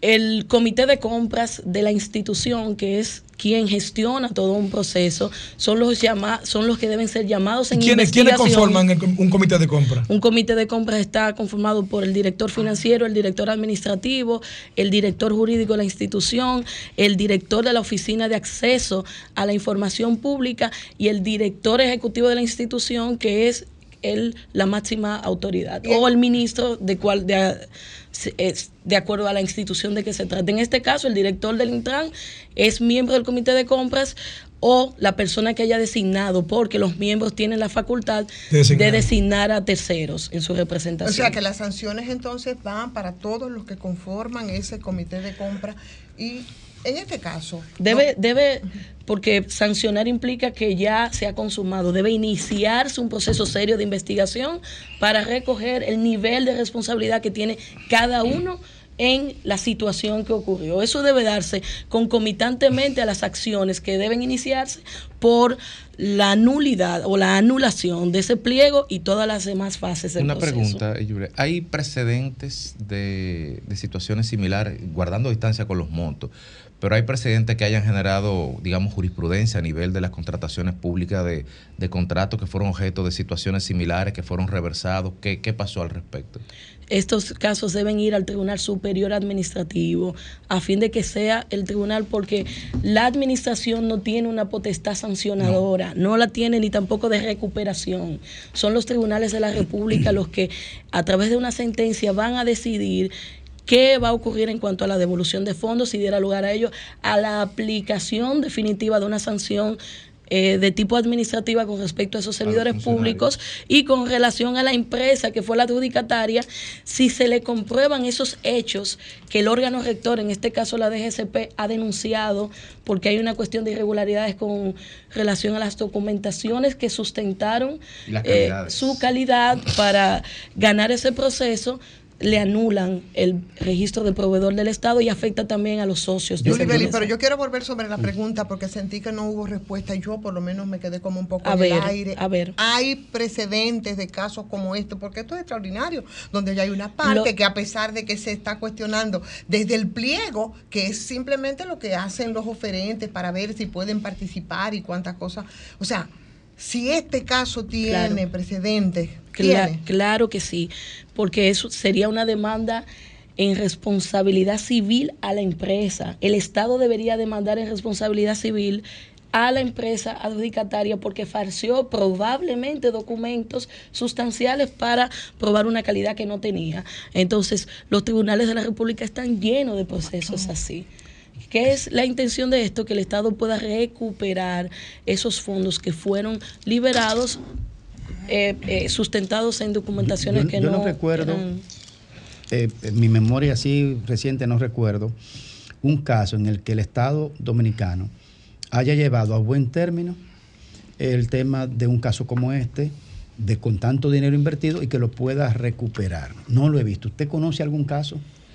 Yo no puedo hablar de nombres de instituciones, pero sí asumo el compromiso de, de enviarle a ustedes sentencias para que la puedan aquí discutir y hacerla pública a la sociedad dominicana, porque eh, sería muy bueno que nosotros podamos evidenciar precedentes y que sobre todo la ciudadanía no sienta que hay un desamparo, que sus impuestos tienen un destino eh, probablemente ante situaciones ilícitas y que no hay forma de recuperación, porque habrá que someter nuevamente un proceso para eh, llevar a cabo la ejecución de esa Yuli- necesidad Yulibeli, que tiene la población. eh, es de conocimiento público que la ley 340-06 no tiene dientes, o sea, como decía Federico ayer, no tiene, no tiene candado suficiente o no tiene herramienta suficiente para atrapar eh, de, de- de- de carácter penal cualquier tipo de violación. ¿Qué recomendación tú harías a esos fines? Y también en el caso de- del director, que ya no es director, si también tendría alguna implicación legal, aunque esté fuera de la institución.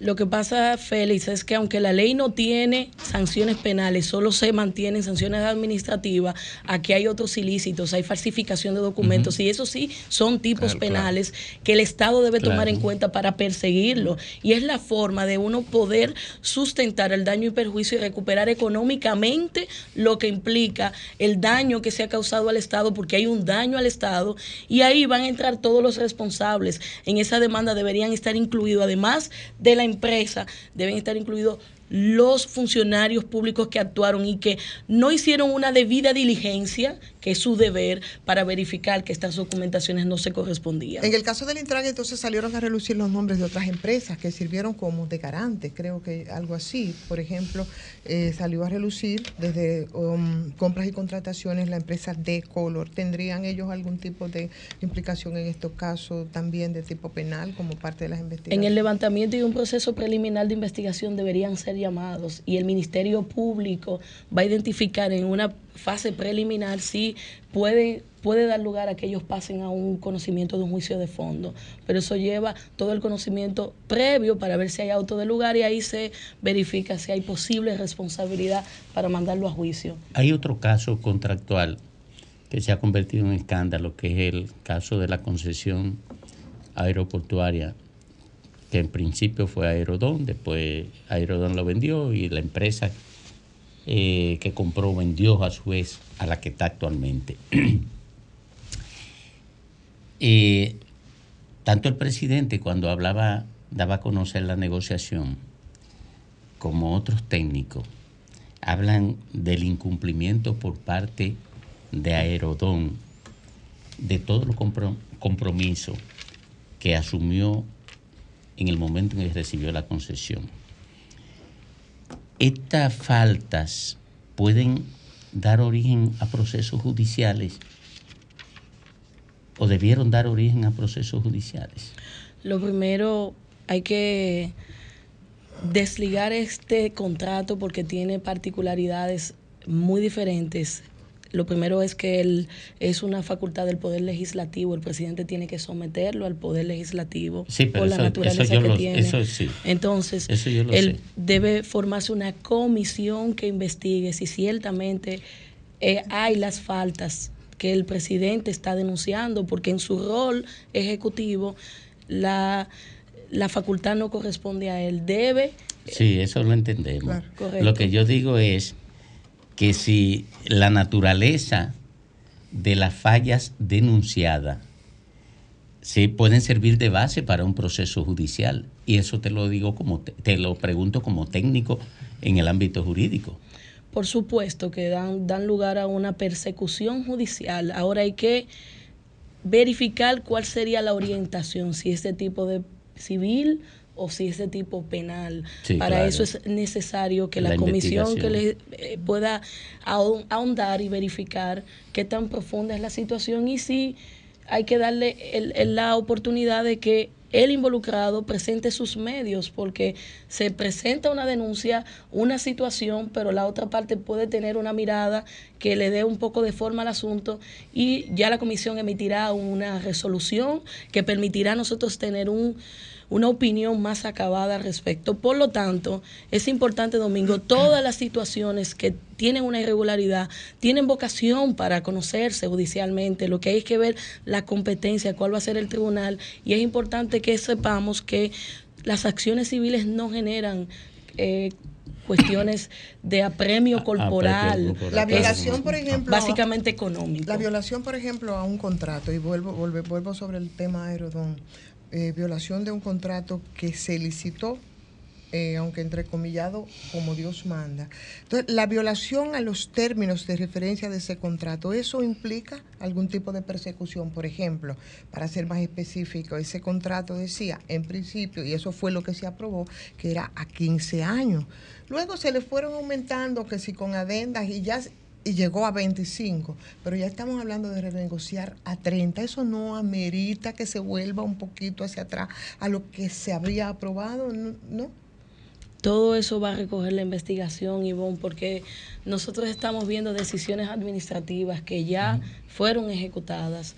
Y cuando nosotros estamos hablando, eh, es una y es que no puede, no debería haberla porque no hay hechos concretos que permitan a nosotros tener la base para decir que ciertamente esa denuncia tiene asidero. Entonces, es importantísimo y es un mandato de la Constitución el debido proceso, incluso el apego eh, a la legalidad y a la motivación. La motivación no es más que darle sustento a una decisión administrativa. Entonces, no se puede a la ligera uno decir que aplican sanciones si nosotros no sabemos eh, a profundidad en qué se sustenta el hecho y si ciertamente lo que se está denunciando corresponde a la verdad. Entonces, esperemos, pero hay que darle seguimiento a eso porque es una cuestión de mucho interés público. No podemos estar de espalda a Sí, esa Y realidad. en el caso entonces ya de la especie del contrato de Aerodón, que ya ha sido presentado eh, como parte del presupuesto nacional, pero aún no ha ido al Congreso, ¿qué lectura podría tener eso en términos jurídicos administrativos? Es que primero debemos ir al origen de la división de los poderes. El presidente hace su rol ejecutivo, el poder legislativo que tiene sus criterios debe evaluar las propuestas que le hace el presidente. No es un sello. El poder legislativo no es un sello del presidente. Entonces, si ocurriera sin ninguna revisión correspondiente, estaríamos frente a una situación nacional muy difícil, Félix, porque si nosotros elegimos a legisladores para que nos representen y fiscalicen las decisiones que emanan del Poder Ejecutivo y simplemente se le aprueban porque es el presidente, ahí debe haber una revisión seria que responda a los mejores intereses de la nación, de la República Dominicana. Aparentemente, y como la, la soga siempre corta por el lado más fino, quizás en el proceso de investigación, quizás, especulo, la responsabilidad recaerá sobre los menos responsables, en este caso el comité de compra. Digo menos responsable en función de su peso político y su peso técnico. Eso son especulaciones. Ahora bien, una pregunta técnica. Cuando un comité de compra recibe la documentación que se ha solicitado a través del pliego, y en esa documentación hay una batería de certificaciones que vienen de proveedores, de empresas que recibieron servicio, algo que acredita la calidad del servicio que pone el oferente sobre la mesa. Cuando esas certificaciones vienen aquí, expedidas por una empresa extranjera, por un organismo, quizás hasta en inglés, ¿hasta dónde llega el deber de diligencia, el deber, el deber de, de indagar de un comité de compra? Muere con la lectura de la certificación que dice, sí, aquí dice que ellos tienen experiencia, perfecto, tienen experiencia. O podría extrapetita decir, llámate a esa empresa y averigua. La entidad contratante tiene dos fases de debida diligencia o due diligence, como se conoce. Primero, el comité de compras y la dirección general o la dirección de compras o departamento encargado de compras tiene toda la facultad de hacer la debida diligencia, hacer las llamadas, requerir Puede. recertificación. Recertificación recertificación e incluso hay certificaciones que vienen con códigos que permiten la verificación. Esa es una labor previa del comité de compras porque es un filtro. Pero después que el comité de compras o mientras el comité de compras esté evaluando, hay un grupo técnico de peritaje que está evaluando toda esa oferta técnica y los documentos que la sustentan.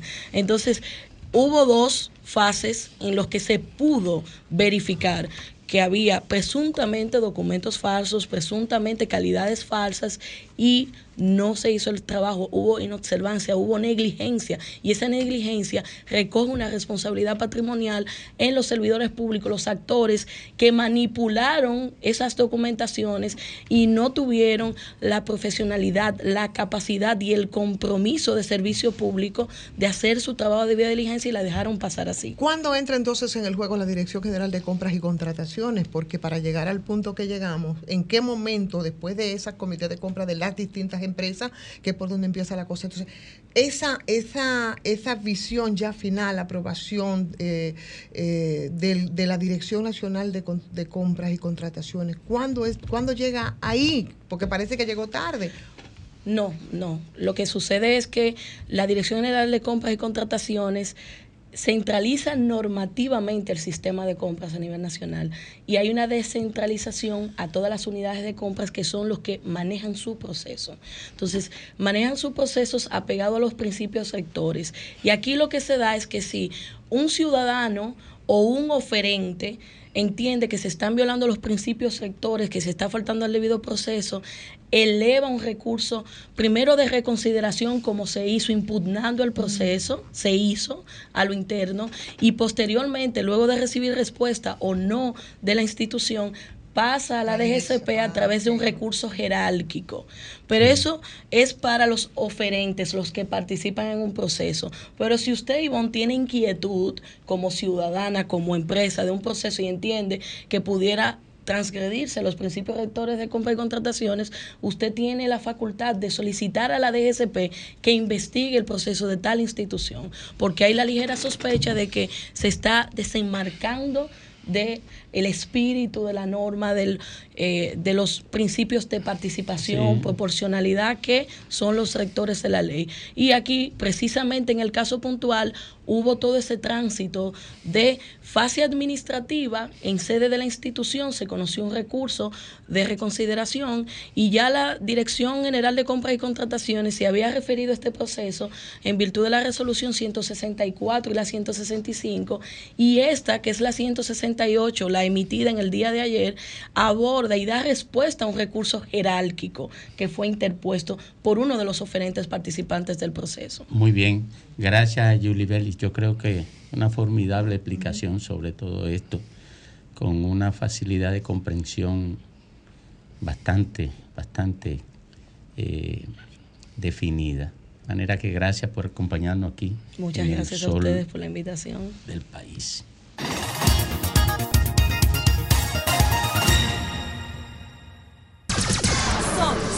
106.5. A las 4.18 minutos presentamos a don Graimer Méndez. Gracias Domingo y gracias a toda la audiencia de este Sol de la Tarde, Sol del País. Picadito así breve. Miren, este, acá, me están haciendo señas ustedes ya, ¿eh? ¿Eh?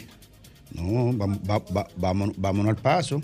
Miren, ante todo, primero felicitar a don Rubén Maldonado, eh, miembro del Comité Político de la Fuerza del Pueblo, eh, por su designación como coordinador nacional de campaña del presidente y de la Fuerza del Pueblo, obviamente. Yo creo que es un hombre talentoso, pragmático en la política, no comete hierros, eso es muy importante en política y sobre todo quien va a dirigir una campaña. Es un tipo afable, no tiene eh, restricciones frente al otro por su posición partidaria, es un tipo abierto. Yo creo que la Fuerza del Pueblo, el presidente Fernández, seleccionaron adecuadamente el- esta escogencia de Rubén Maldonado como coordinador nacional de campaña. Éxito y felicidades.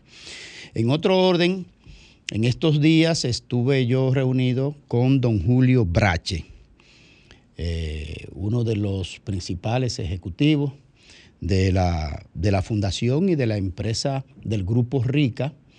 Estuvimos levantando una data, unas informaciones respecto de don Pedro Brache, el padre fundador de esta gran eh, industria eh, de la República Dominicana, modelo de gestión y de, y de vínculo de lo que tiene que ver con la responsabilidad social corporativa. Solo le avanzaré eh, por el momento esa parte, pero en los próximos eh, semanas estaremos dando informaciones de qué estamos tratando ahí con los ejecutivos del Grupo Rica eh, y también con Wenceslao Soto, quien es el director ejecutivo de la Fundación Rica. Gracias por sus atenciones y ya más adelante estaremos dando informaciones. Miren,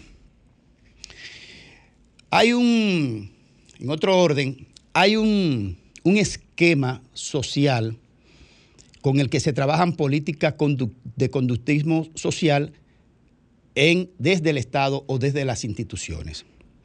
En base a esos criterios que están en, entronizados intronizado en las, en las en las interconexiones cerebrales con los cuales se comportan los individuos y los grupos también en la sociedad. Y se acogen a estos elementos los psicólogos, los psiquiatras y los que llevan eh, temas de conductismo social. Se, ya- se trata de la duda, el miedo y la vergüenza. Con estos tres valores de comportamiento se trabajan políticas sociales inclusive, se toman decisiones respecto del colectivo, porque esos tres conceptos trabajan en la forma en que el cerebro conecta para hacer o dejar cosas o dejar de hacer cosas socialmente hablando. Inclusive uno de los, de los alcaldes más exitosos de toda América, que fue Antanas Mocus, fue basado en esos tres criterios para redirigir el comportamiento en el tránsito en Bogotá, donde hizo un modelo de gestión que modificó e inclusive el comportamiento del ciudadano respecto del el entorno social en Bogotá. La duda, el miedo y la vergüenza. Con eso se modifican comportamientos inclusive. Yo creo que lo que ha dicho hoy el ex jefe de gobierno de- del, del gobierno español, Felipe González, que tiene una larga data de relación con la República Dominicana, eh, décadas y décadas, sobre todo al lado del doctor José Francisco Peña Gómez, ha dicho algo que ya lo habíamos abordado aquí en este espacio. Y es que él ha dicho, la comunidad internacional se aburrió de la crisis de Haití. Yo he dicho en otras ocasiones, él porque lo está diciendo de un modo decente, prudente, como político al fin, que tiene que respetar el tipo de lenguaje dentro de un país que aunque él se nacionalizó dominicano, sigue siendo un español. Pero es lo, que, lo que él dice en términos específicos es que la comunidad internacional se hartó de la crisis de Haití por elementos básicos de comprensión. Nadie que ha intentado, después de caída la dictadura de Haití, y que entró en una pseudodemocracia, al menos en apariencia, hacían procesos electorales, sin registro civil, inclusive sin documentación, y más o menos era el proceso del que conveniera a los poderes fácticos y, lo que decidiera Estados Unidos, pero se hacían elecciones. Y ese país se fue derrumbando, di- dicho en un lenguaje popular, se fue derricando eh, por una barranca profunda que no parece tener retorno. ¿Qué ha sucedido con lo que se ha llamado coloquialmente aquí los amigos de Haití, en el que está Canadá, Estados Unidos y Francia fundamentalmente? Que ninguno ha podido poner en, en- en encarrilamiento de lo que debe hacer el Estado haitiano para salir de ese empantanamiento institucional de violencia y que nadie ha podido. ¿Cuánto duró la MINUSTA en Haití? 10, 10, 11 años. Y no resolvieron un solo problema haitiano.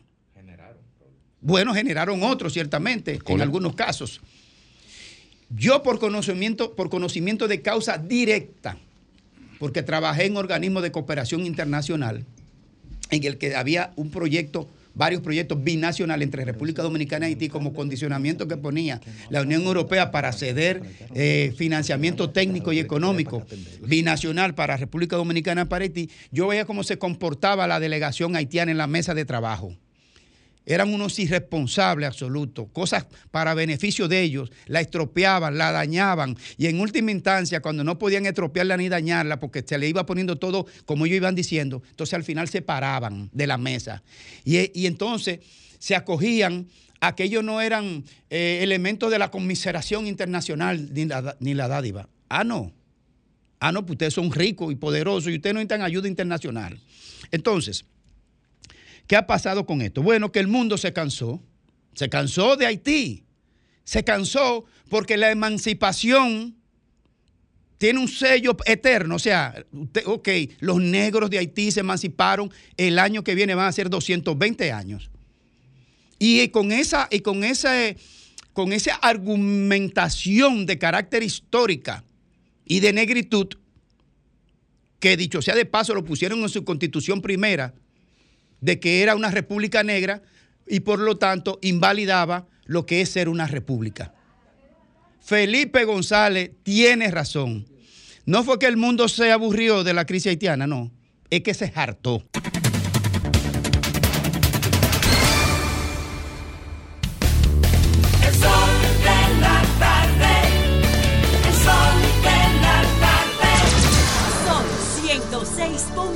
Go.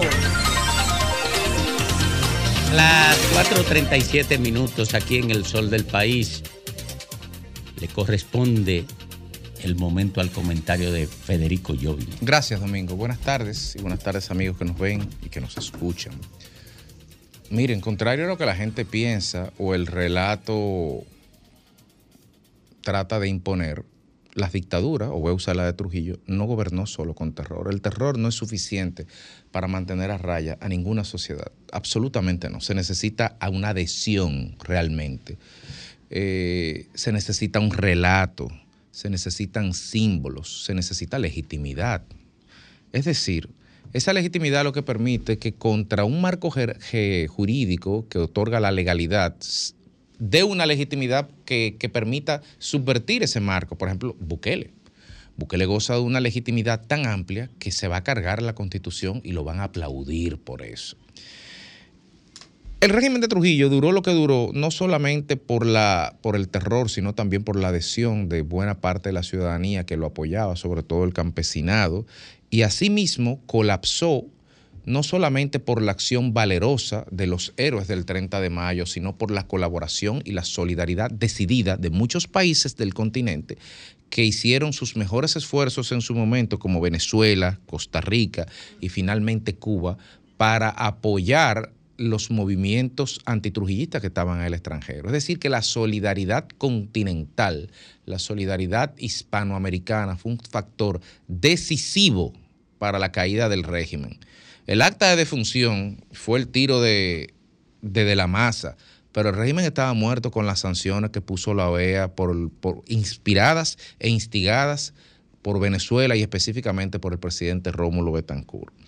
Así que nosotros tenemos en solidaridad y en reciprocidad con eso el deber como país y como sociedad y la obligación de combatir los exabruptos que en otros países de la región ocurren. No tenemos, no gozamos del privilegio de la indiferencia cuando vemos que la libertad en otros países de la región está siendo pisoteada, cuando el Estado de Derecho está siendo caricaturizado. No, no gozamos de eso, porque nosotros, si pudimos salir de Trujillo, fue por la solidaridad de esos países hermanos del continente americano.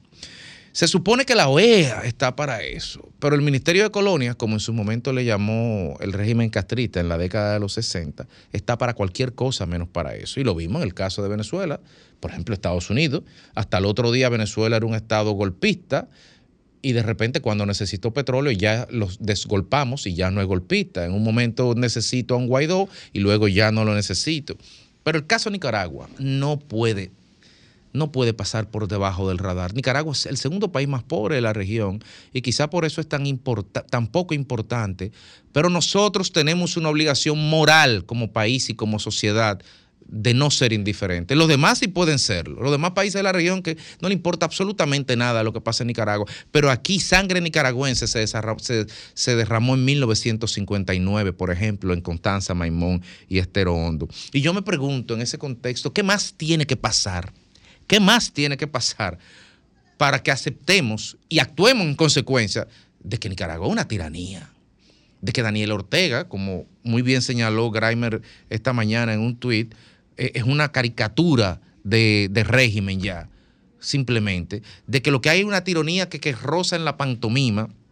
¿Qué más tiene que pasar ahí? Ni siquiera Trujillo llegó, ni siquiera Trujillo, que es el epítome de la maldad y de, de lo que es el maquiavelismo y, y- y lo, lo diabólico en la política caribeña.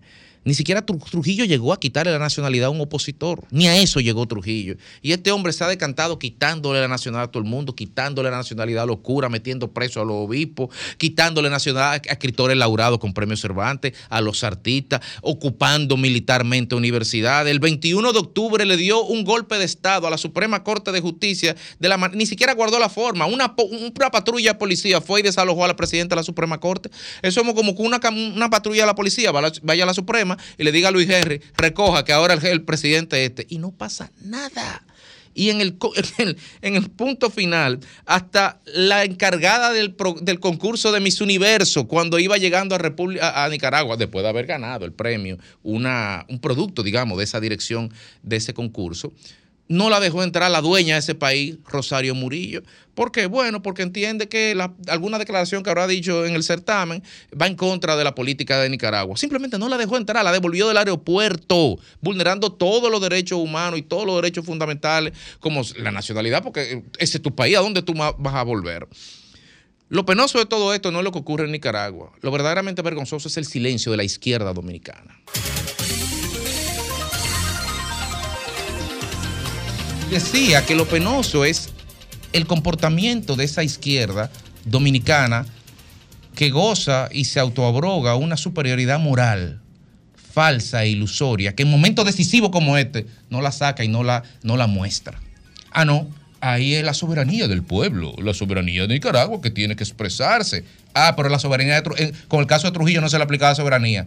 A la derecha no se, a la dictadura de la derecha no se le aplica, eso no es soberanía, eso es violencia de la derecha. Pero cuando un patán como Daniel Ortega y una sinvergüenza como Rosario Murillo hace lo que están haciendo, el silencio, eh, los aplausos, el sotoboche del reconocimiento de la lucha contra el imperialismo. Yo creo que deberíamos dejar el doble rasero moral para evaluar esto, porque nosotros no tenemos ese privilegio. Y finalmente al presidente Luis Abinader, que gozó de la solidaridad de Nicaragua, de, Costa Rica y de Panamá al momento de enarbolar su grupo de amigos para defensa de la democracia, para tratar de poner en el foco el tema de Haití, que es también el tema de Costa Rica que está llevando con Nicaragua y los exiliados, el mismo éxodo que se está generando por esto. Yo creo que el presidente Abinader tiene una obligación moral de denunciar esto. Y así como levanta la voz para defendernos, le debería, debería, y no se lo estoy enrostrando ni acusando, sino diciendo que debería hacerlo porque no es su obligación, es una obligación moral, no jurídica. Debería ser solidario con Costa Rica, debería ser solidario con Nicaragua y hacerle ver con el mismo ímpetu, ímpetu y énfasis a toda la comunidad internacional que lo que está pasando en Nicaragua no lo podemos dejar pasar, que hay que tomar posiciones y que hay que tomar medidas contundentes porque lo contrario, lo que se seguirá pasando es un declive de la libertad en ese país y en la calidad de vida de nuestros hermanos nicaragüenses.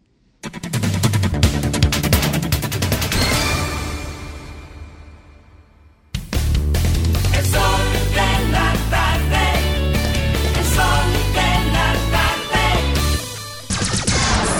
106.5.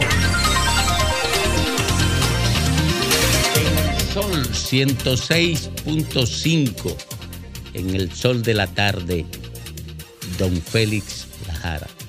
Muchísimas gracias, Domingo. A propósito de lo que más hace y sabe hacer el PRM, el presidente y la alcaldesa del Distrito Nacional, Carolina Mejía, marketing político, mira, no sé si estudiaron cuando viene a ver, pasaron por las aulas y dieron marketing político eh, con, con eh, Morillo, que se llama, el amigo de nosotros, sociólogo. Cuando viene a ver, pasaron por allá. Sí, Ramírez, Ramírez, sí, amigo mío. Bueno, porque el marketing es una, es una técnica, como se dice en las, en las aulas, que permite colocar o, o mercadear un producto o un servicio para que la población al mismo tiempo le compre.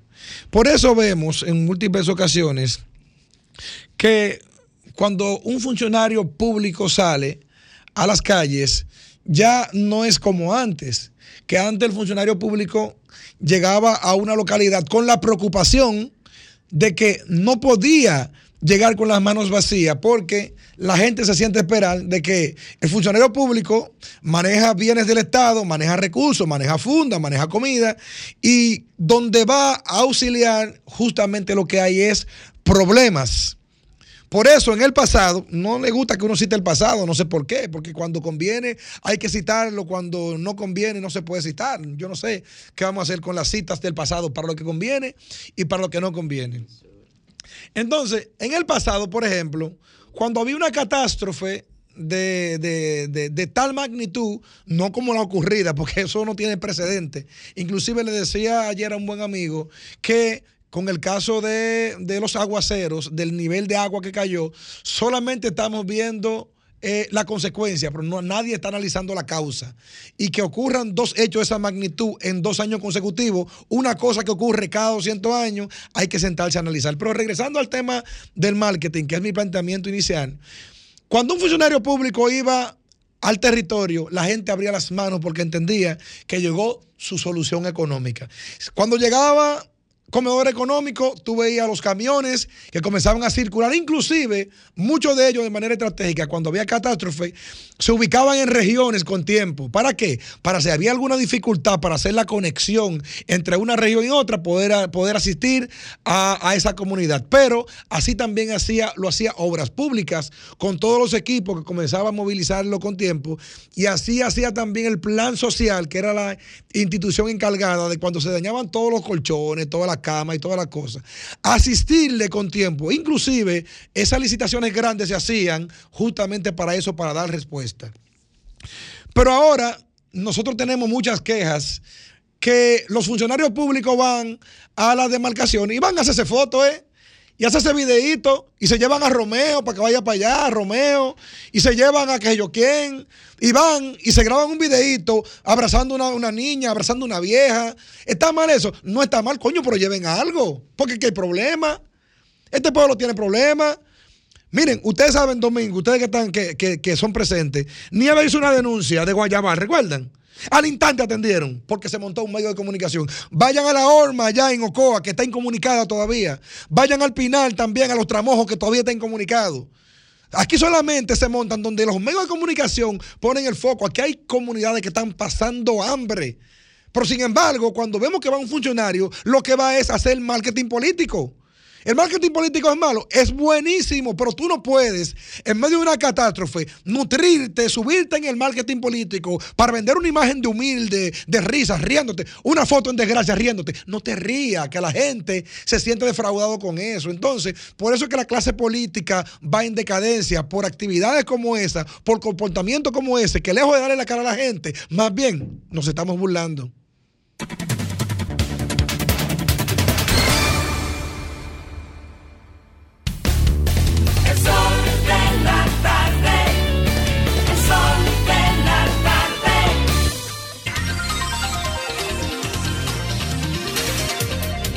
Hoy es viernes y como cada viernes está con nosotros don Rafael Padilla. Bienvenido, Rafa. Ah, sí, señor Domingo, buenas tardes. Ahí vi y escuché a la Jara que está bien histérico en el día de hoy. ¿Qué le pasará? Él le hace falta como un masaje, precisamente de mi amigo Francisco Sánchez. Bueno, vamos a comenzar con las informaciones. Domingo y los demás chicos. Graeme está por ahí, el diputado. Bueno, aquí estamos de pie Dice ante que va- la dice que- República. Dice que tú vas a tener nuevo senador, no sé. Bueno, vamos a comenzar con las informaciones. Y es que la artista italiana Laura Pausini, pues sobre la versión fue de este tema que ella grabó en el año 1993 para su primer disco de estudio, el cual lleva el mismo nombre del artista. Ella, pues, en los, en los pasados Latin Grammy 2023 es donde el, el intérprete puertorriqueño Raúl Alejandro pues le dio eh, un toque diferente y ella dijo en una entrevista a una revista internacional que le gustó más la versión de Raúl Alejandro, el ex de Rosalía, que la propia versión de ella, dejando claro que la música urbana de este artista sigue dando de qué hablar y que va por muy buen camino, por lo que dijo la cantante italiana Laura Pausini con el tema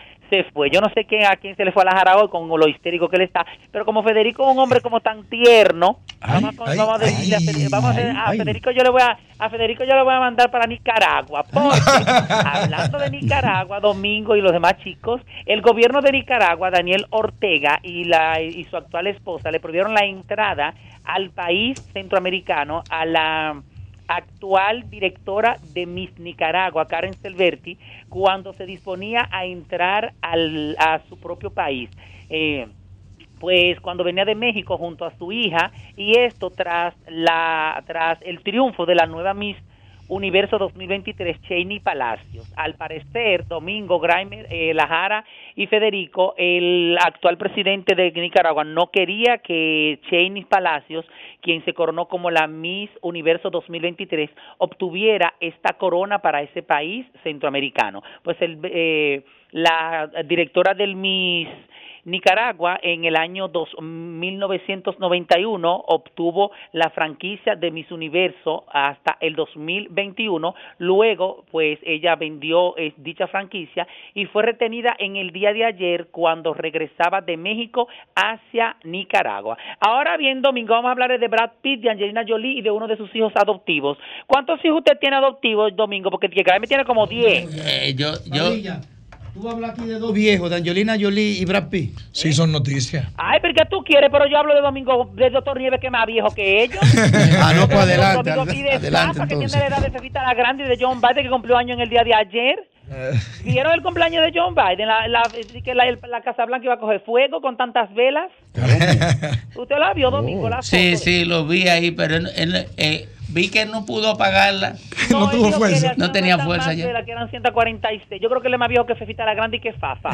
bueno, y es que quiero decir, ya para culminar, que Pats, uno de los hijos adoptivos de Brad Pitt, truena con relación al, al actor norteamericano. Y es que le dijo en una carta que publicó en el año 2020 por motivo del año por motivo del Día de los Padres, él le puso lo siguiente: Feliz Día del Padre a este señor, por no decir la palabra que él escribió, porque no la puedo decir en Radio Nacional, y donde él dijo, es muy denigrante la clase mundial contigo. Te maneja de forma donde mi entorno me tiene desesperado y me da miedo, al igual que tus demás hijos. Tú eres un ogro, fueron las palabras que le dijo. Pues ha hecho la, de, la, de las vidas de nosotros y de las personas que están a mi lado un infierno. Domingo, bye. Kramer Méndez. La Pero Jara, yo me dejo intoxicar. Federico, Le voy a dar una tarea para el próximo viernes. ¿A quién? ¿Cuál es la tarea? ¿A ¿A quién se la dejo, productora? La, produ- vamos a la productora. ¿A quién se la voy a dejar? Dame ver. A Domingo. Vamos ¿Y a por qué a mí? No, porque usted es el capitán de este barco después del señor Antonio Espaillat. Si su hijo lo ofende de una palabra muy con una palabra muy fuerte, por no decirle en el aire, usted le daría una pela con una correa, lo pondría de castigo frente a la pared de su casa con un blog o un guayo o lo mandaría a votar por Farideh Raful. Ay, mi madre, ay, Dios mío.